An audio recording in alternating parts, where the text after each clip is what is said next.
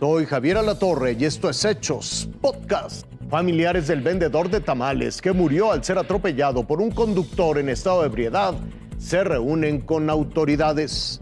Brasil no supera la muerte del rey Pelé. Tuvo que pasar casi una semana del atropello y muerte de Jorge Claudio por un conductor presuntamente ebrio. Tuvieron que bloquear por horas la autopista México-Querétaro la tarde del jueves 29.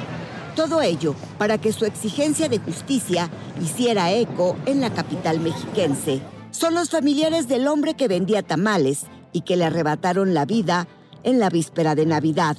Se trasladaron del municipio de Cuautitlán Izcalli a la cita que les dio el fiscal general de justicia, José Luis Cervantes.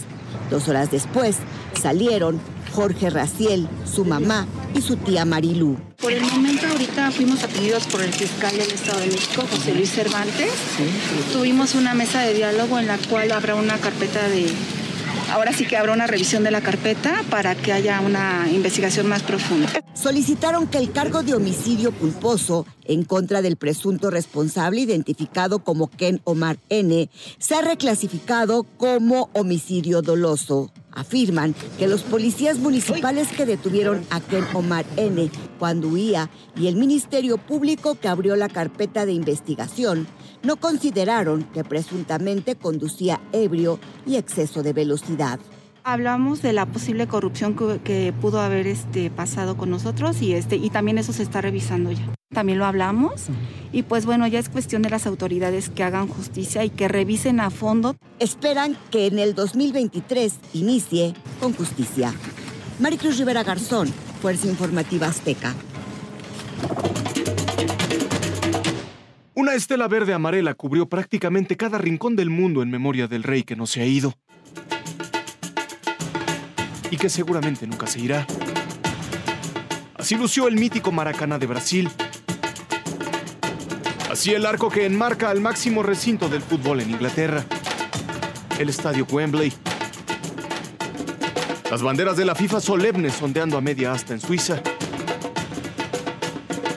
Según la NASA, hasta una galaxia espiral en medio del espacio infinito se pintó de verde y amarillo. Ya en tierra no hubo continente que se resistiera al desfile de homenajes. Los medios tradicionales le brindaron un gracias eterno al 10 más querido del mundo. Así ocurrió en Europa, en África, también en Asia. Y por supuesto en América, incluso en la tierra de los enemigos deportivos por naturaleza. Fue uno de los jugadores de fútbol más importantes de la historia, si no el más importante.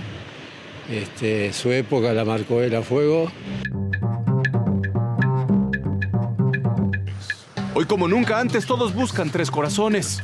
El poblado brasileño que con menos de 75 mil habitantes le regaló al planeta una de sus principales inspiraciones.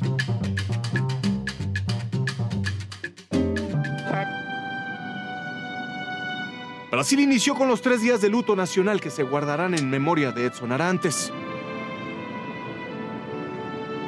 Este lugar, el escenario de varias de sus glorias, ya se prepara para custodiar los restos del 10.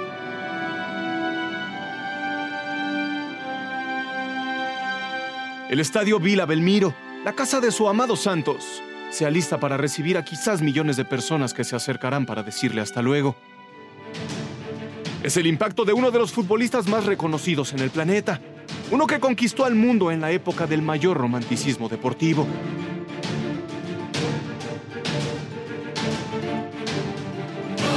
Sin necesidad de patrocinios millonarios ni el frío empuje de las redes sociales, sin ayuda de internet y con muchas de sus jugadas perdidas en la memoria de los pocos que las vieron.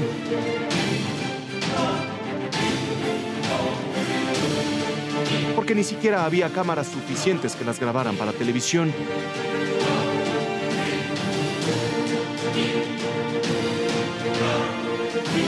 Es el mundo que le dice adiós a Edson Arantes, porque Pelé ya es inmortal.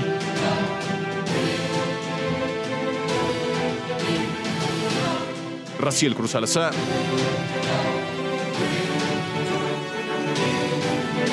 Fuerza Informativa Azteca.